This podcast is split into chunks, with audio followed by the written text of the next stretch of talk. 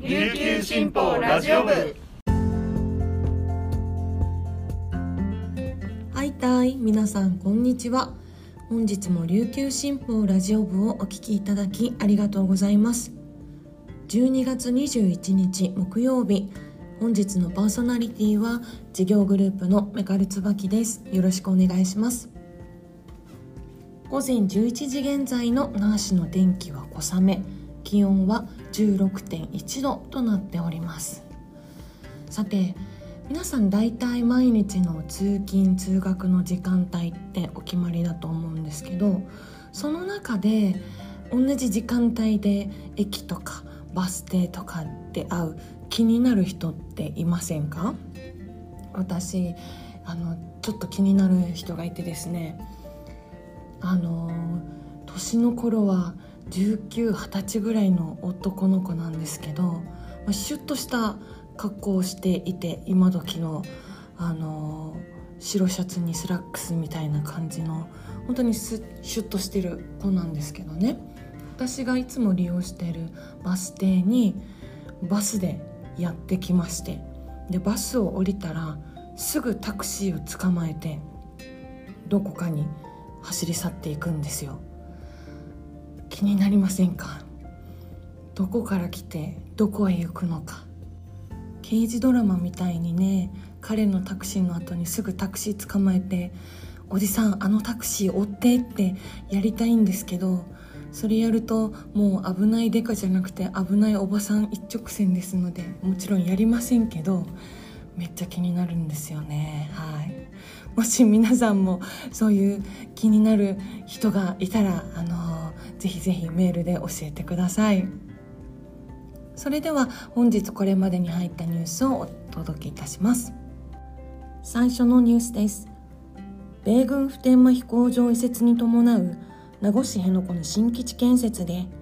大浦湾側の軟弱地盤改良工事に向けた設計変更申請の承認をめぐり斉藤哲夫国土交通大臣が玉城デニー知事に代わって承認するために提起した大執行訴訟の判決で福岡高裁那覇支部は20日国の請求通り県に承認するよう命じました。法定受託事務の大執行の判決は史上初です。大浦湾の埋め立て工事は重大局面を迎えました。防衛省関係者によると本格的な着工は年明け以降になるといいます。判決を受け玉城知事は到底容認できないとコメントしており複数の県関係者によると期限内に承認しない公算が大きいといいます。続いてのニュースです。沖縄県は20日インフルエンザの流行警報が発令されていた10月から11月の間に16歳未満の子ども2人が急性脳炎インフルエンザ脳症で亡くなったと発表しました。県内4例目と5例目です。いずれも基礎疾患はありませんでした。年齢などの個人情報は非公表です。県内で同脳症による死者が出たのは2010年1月以来です。県によるとインフルエンザ脳症は発熱の当日から1日に痙攣や意識障害などの神経症状が見られ数日で死に至る場合があるといいます。毎年全国で100人から300人が発症し約8%から9%が亡くなるといいます。県内では今年計10例の急性脳炎が報告されておりそのうち4例がインフルエンザ脳症でした。県内では毎年1月から2月にインフルエンザの流行のピークを迎えます。県は感染対策をはじめ発熱後に意識障害が見られた場合は早期に医療機関を受診するよう呼びかけています。最後のニュースです。第一線で活躍する中堅から若手の組踊りの立ち方の魅力を伝える写真集「チュラ星」の撮影を担当した舞台写真家大城洋平さんの写真展が21日から琉球新報社2階ギャラリーで始まっています。24日までです。23、24の両日琉球新報ホールである舞台伝統芸能を生きるチュラ星たちの出演者らと指導者の写真約60点を展示します。大城さんは2010年から23年の間に撮影した写真の中から出演者がいい顔をしていると感じる写真を選んだ。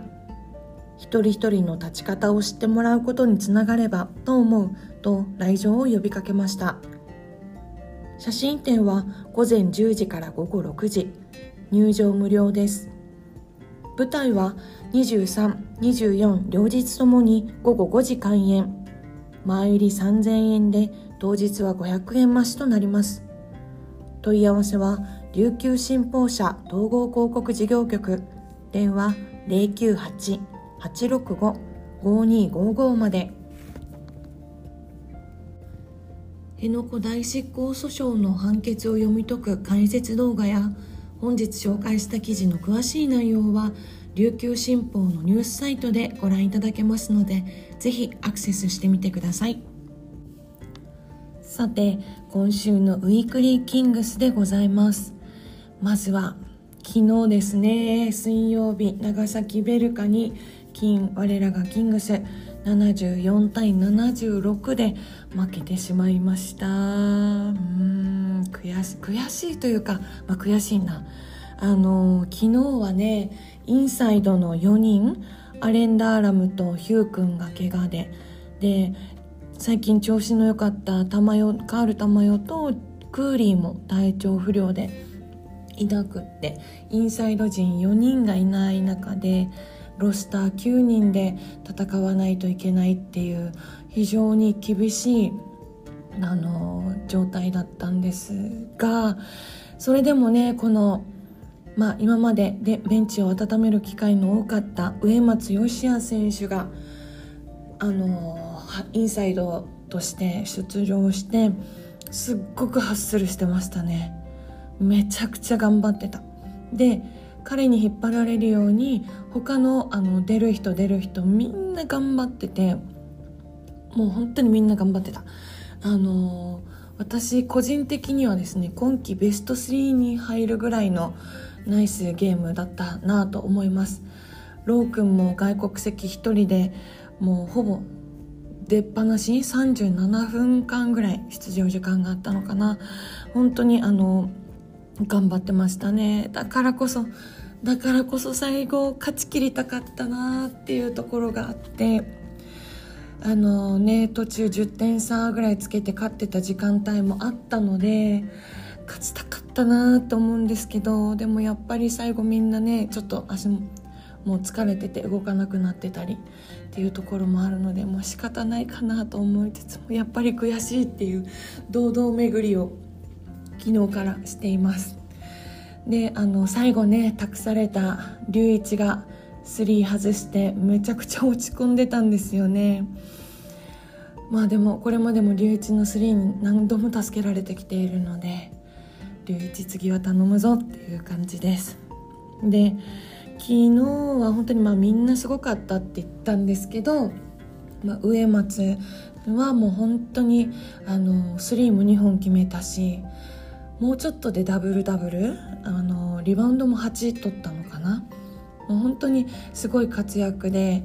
あの最後のヒーローインタビューで自分はピンチの時にしか出場チャンスがないかもしれないっていう風なこと言ってたんですけどいやいやなかなかどうして昨日の活躍はオケさんの信用を勝ち取るにあまりある本当に素敵なあの、ハッスルでした。で上松だけじゃなくって小野寺も昨日めちゃくちゃ良かったんですよね。まさに 3&D ディフェンスとスリーポイント。本当にすごかったです。はい。であとなんといっても今村氏ですよね。昨日はあのワールドカップ予選の日本代表の馬場雄大選手長崎の馬場雄大選手とマッチアップする時間帯が長かったんですけども全然負けてない。バッチバッチで。もうあの来年のパリオリンピックのメンバー争いを見ているような感じでですね。負けんなよ。負けんなよ今ムと思いながらずっと応援してました。で長崎は、まあ、B31 年 B21 年それぞれ最短で上ってきたチームなんですけどそれぞれ MVP を取ったマット・ボンズ選手を今村選手がもうマルチェックというかもう完璧なブロックをした一本があってですねそれもしびれましたね。はい。でまああの悔しい気持ちはあるんですけどでも今日の記事の中でおけさんが言ってるようにまあ植松がしっかり仕事をしてくれて勝ち負け以上のチームにとって価値のある活躍だったっていうふうに言っているので本当にそうでこれからあのキングスの強みの一つとしてなってくれると思います。で先週末は広島との2連戦はキングスは連勝しましたで、まあね、久しぶりにあのエヴァンス選手のミッキーミッキーヘアスタイル？このドレッドを頭の上の方で2つに結ぶのでミッキースタイルも可愛かったし、まあ、広島のディフェンスもめちゃくちゃ良かったですよね。で長崎戦は出なかったけど玉代カール玉代もすっごくハッスルしてたしすごいいい試合だったなと思います。で日曜日が琉球新報の冠ゲームだったのであの試合終わってからあの子供記者募集した子供記者の3人が龍一とイマムとタッシーにそれぞれ質問を投げかけてたんですよね。で龍一に対しては、まあ、スリーもすごいけどどんな時にこのカットインドライブしようと思うんですかとかタッシにはキャプテンとしてまとめるなんかコツコツというかポイントありますかとか。で今ムにはルーティンがあれば教えてくださいっていうそれぞれな本当に子供子供たち子供記者が考えた質問で龍一とかもタジタジになりながらも あの真面目かっていうくらい一生懸命それぞれ年3人答えてくれて。でその後ちょっと X 界隈を見ると非常に好評でこの子どもたちの一生懸命さと選手の誠実さが伝わったいい時間だったなというふうに思います。はい、で、えっと、この日曜日はキングスのあ琉球新報の冠試合だったので私は会場にいたんですけど土曜日はバスケットライブで見たんですね。でバスケットライブはあの解説が金城シーゲーだったんですよ。でシーゲーといえば皆さんも最近からキングスを乱してる方っていうのはあんまり印象がないというかと思うんですけどもう私とか長く見て金資源のその選手時代を知ってる人からするとあの声の高さもそうだしちょっとね天然みたいなところがあって多いっていうようなこともたびたびあるんですけど土曜日の解説ではそれが久しぶりにあってこの実況の方がですね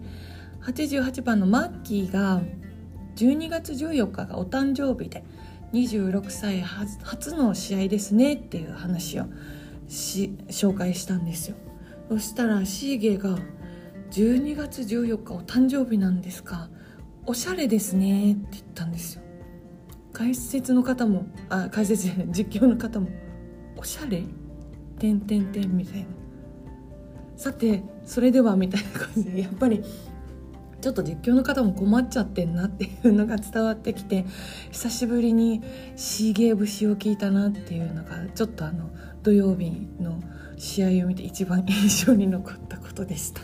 はい。でキングスは今週末アウェイで群馬クレインサンダースと対戦します。群馬には成田もいるしコーフリッピンもいるし今週末も熱い戦いになりそうです。We are one. We are Kings. ウィークリーキングスは今日が今年最後の放送となります。また来年もよろしくお願いいたします。